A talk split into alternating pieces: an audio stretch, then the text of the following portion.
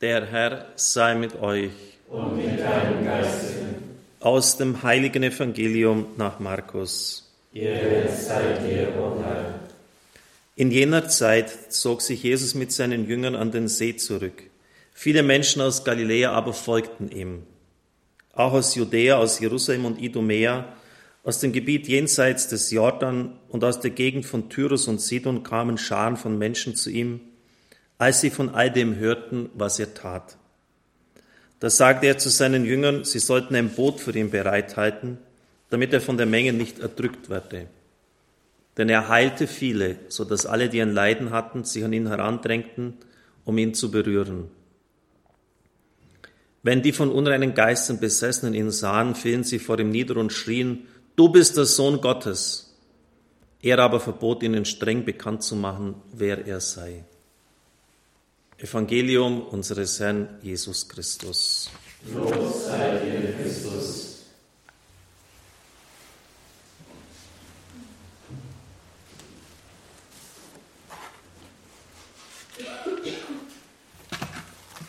Liebe Gemeinde, liebe Brüder und Schwestern im Herrn,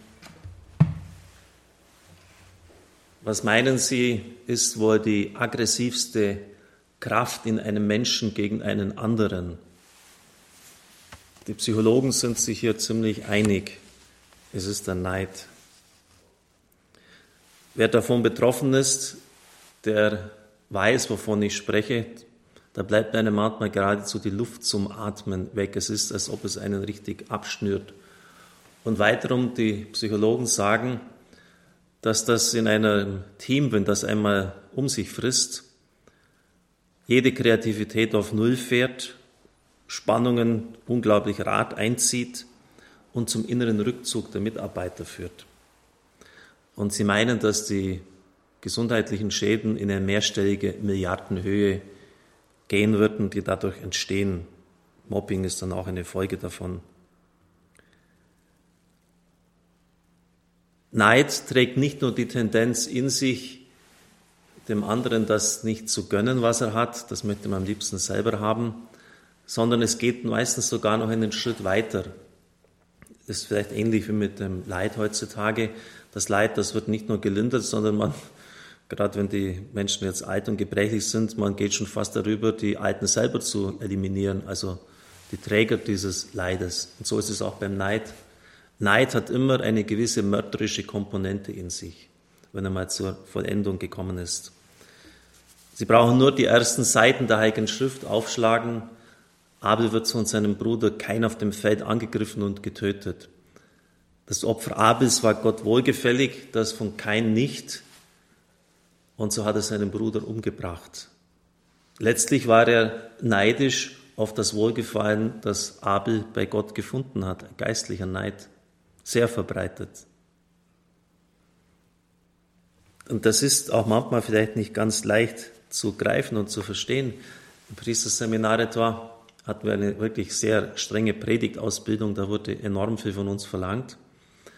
Und man zitterte schon immer davor vor den Probepredigten. Und da gab es Leute, die 14 Tage sich vorher vorbereiteten und dann halt irgendetwas so ein Gestottere ablieferten. Und dann gab es andere, die, da wusste ich es genau, die haben erst zwei oder drei Tage zuvor sich mit dem Text befasst und lieferten dann eine wasserdichte Predigt ab. Da konnte man noch Kleinigkeiten verbessern, aber im Prinzip stand das Ding. Damit zurechtzukommen ist nicht leicht. Und da gibt es sogar einen eigenen Fachausdruck und die Kirche bedient sich dann immer auch des Lateins. Invidia clericalis, geistlicher Neid. Der hat mehr Erfolg, der hat diesen Posten inne, der ist Monsignore. Gott sei Dank hat der Papst jetzt als Ehrentitel abgeschafft, außer Monsignore. Bei dem kommen mehr Leute zur Beichte. Oder auch auf Sie gewandt. Warum hat der beim Gebet Erfolg und ich nicht? Denken wir an den ziemlich besten Schurken, den wir am vergangenen Sonntag bei uns auf Sendung hatten. Der bricht alle Regeln, Gebote rauf und runter, betet dann und die Netzablösung bei seiner Retina wird geheilt, sodass die Ärzte, Atheisten sagen, das haben wir noch nie erlebt. Nicht einmal die Narben vom Lasern Dreimal hat er sich da behandeln lassen, sind zurückgeblieben. Und ich bin schon seit so vielen Jahren und nichts passiert. Ich habe Rheuma, ich habe sonstige Schmerzen. Neid, geistlicher Neid. Oder denken Sie an den ägyptischen Josef. Sie denken nicht an den Vater und den Schmerz, den Sie ihm bereiten, als Sie ihn verkaufen. Der Vater hat ihn bevorzugt, er hat ihm einen schönen Ärmelrock machen lassen. Das konnten sie nicht ertragen.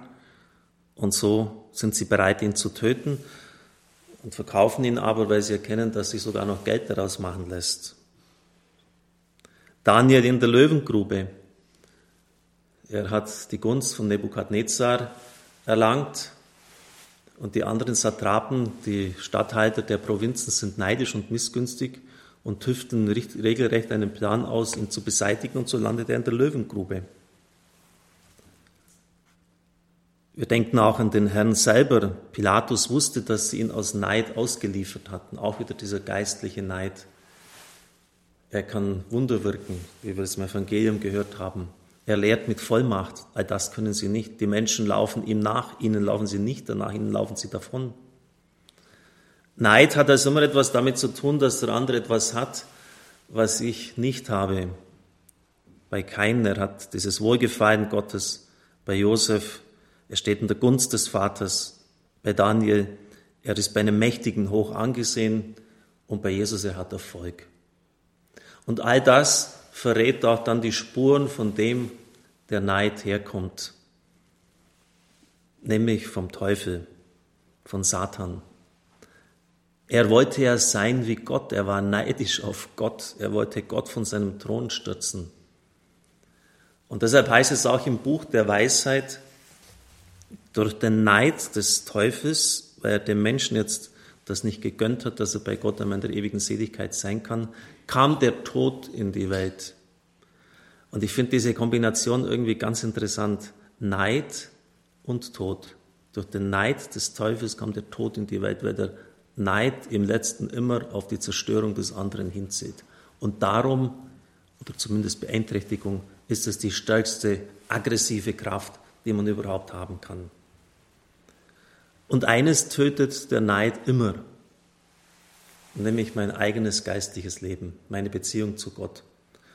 In einem Menschenherzen, wo sich der Neid breit gemacht hat, eingefressen hat, kann keine Beziehung zu Gott, kann keine Gnade vorhanden sein. Und deshalb hat die Kirche das immer auch als eine der klassischen sieben Todsünden bezeichnet. Alles andere wird irgendwie ausgeblendet, der Neid macht wirklich blind. Jonathan hält ja seinem Vater das vor. Bedenkt mal, was der getan hat. Der ist gegen den Goliath angetreten. Und Saul schwört bei Gott, er schwört bei Gott, so wahr Gott lebt, David soll nicht umgebracht werden. Das hindert ihn aber nicht, dann zweimal mit 3000 ausgesuchten Soldaten, würden heute sagen Elitesoldaten, auszurücken, um David zu suchen und ihn dann umzubringen. Also nicht einmal ein Schwur ist ihm mehr heilig. Also wer sich vom Neid in Besitz nehmen lässt, der überfährt im Grunde genommen alle Gebote, sogar in den Schwur, den er Gott leistet. Für den, der von Neidgefühlen geplagt ist, ist das gar nicht so leicht, davon wegzukommen. Er kann es ja nicht einfach nur wie beim Internet wegklicken. Er muss ja auch irgendwie zurechtkommen. Vielleicht ein paar Tipps für jene, die ja, mit diesem Übel geschlagen sind und auch für jene, die davon betroffen sind, von der Heiligen Schrift ausgehend. Der Neidische blickt auf das Gut des anderen, aber er will den Preis dafür nicht bezahlen. Und er will das auch gar nicht erst sehen. Jonathan nochmals hat ja zu Recht seinen Vater daran erinnert, du hattest nicht den Mut, dich Goliath zu stellen. Aus gutem Grund, denn Goliath hat bisher alle, mit denen er im Zweikampf stand, erschlagen. Da, da braucht es echt Mumm in den Knochen. Und diesen Mut hat er nicht. Und dann muss er einfach in seiner Demut, die er nicht mehr hatte, er ist ja damals schon aus der Gnade Gottes gefallen, sagen, gut, diese Courage, die bringe ich nicht auf, mich dem David, dem Goliath zu stellen. Aber David hat es getan. Also insofern ist es auch berechtigt, dass er dann in dieser Weise ja, in der Gunst Gottes steht und auch später das Königtum erhält. Wir sehen oft nicht, dass jemand jahrelang hart arbeitet für einen Erfolg, auf den wir neidisch sind. Wir wollen zwar das Haus und das Auto des anderen haben, sehen aber nicht, dass er der Erste und der Letzte im Büro ist, dass er auch samstags arbeitet. Das sehen wir nicht. Wir sehen nur das, was er hat und was er sich leisten kann. Also einfach mal zu überlegen, dass oft hinter einer Leistung auch ein enormer Preis steht, ein Einsatz, den wir vielleicht gar nicht bereit sind aufzubringen. Also warum sind wir dann neidisch? Neid entsteht immer aus dem Vergleichen heraus. Der andere hat etwas, er hat mir etwas voraus, was ich nicht habe. Und der Leid hat immer auch die Tendenz, sich zu verbergen. Neidisch, nein, ich doch nicht. Sie können es ganz leicht merken, ob Sie es sind oder nicht, wenn Sie sich nicht mitfreuen können mit dem Erfolg des anderen. Wenn Sie da gehässig reagieren, wenn Sie dann die Leistung des anderen heruntersetzen, dann hat ganz sicher der Neid Ihr Herz erfasst.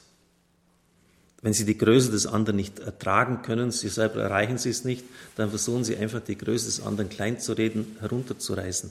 Und nochmals, wenn Sie sich nicht freuen können mit dem anderen, das ist ein ganz, ich würde was sagen, todsicheres Kriterium für den Neid. Und letztlich hängt das mit mangelndem Selbstbewusstsein zusammen.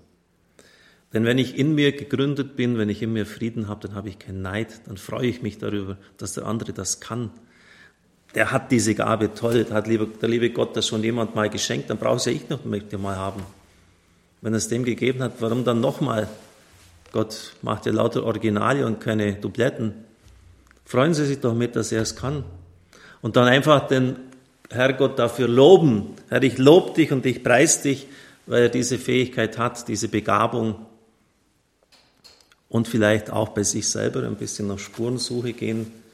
Was hab denn ich? Denn in der Regel ist dieses mangelnde Selbstbewusstsein damit verbunden, dass ich die eigenen Gaben gar nicht mehr wahrnehme. Und ich sage auch, da gibt es einen ganz besonderen Patron, der Ihnen helfen kann. Das ist nämlich der dümmste Pfarrer aller Zeiten gewesen, nach außen hin zumindest, und zugleich der heiligste, der Pfarrer von Ars.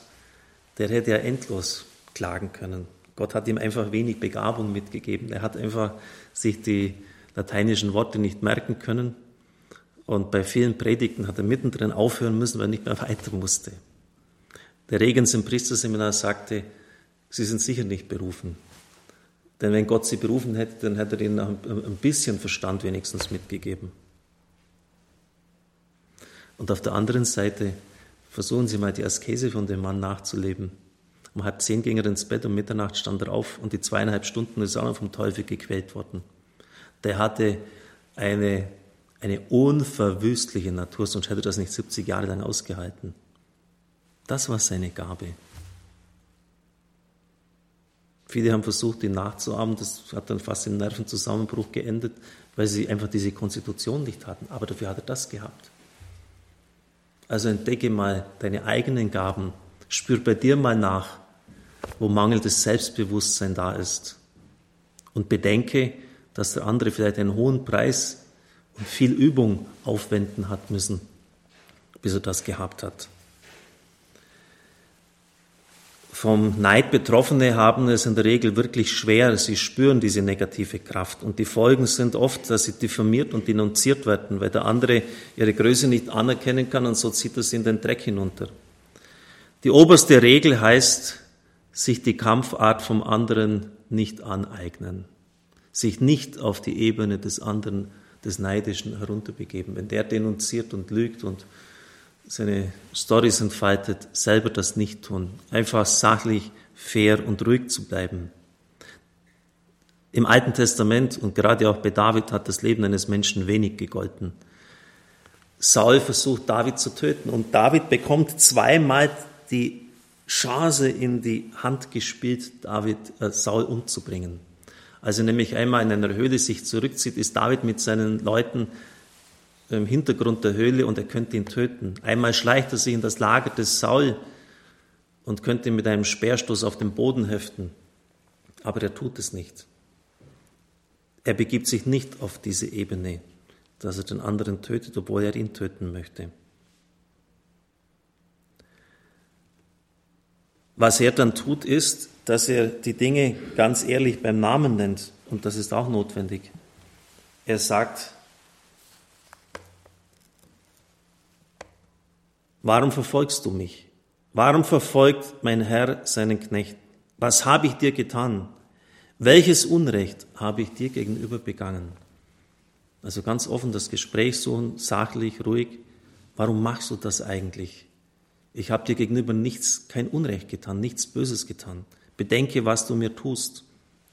Und ich glaube, das Entscheidende ist natürlich das Wissen und die tiefste innerste Überzeugung, dass der Herr mit mir ist und dass Gott letztlich das Urteil fällen wird über den Neidischen. So wahr der Herr lebt, der Herr möge ihn schlagen, ob nun der Tag kommt, an dem er sterben muss wie jeder andere, oder ob er in den Krieg zieht und im Kampf fällt. Und genau das ist ja Saul passiert. Er ist im Kampf gefallen. Aber er überlässt es Gott. David bittet Gott, dass er das in die Hand nimmt. Der Herr soll zwischen mir und dir entscheiden. Der Herr soll mich an dir rächen. Aber meine Hand wird Saul nicht anrühren.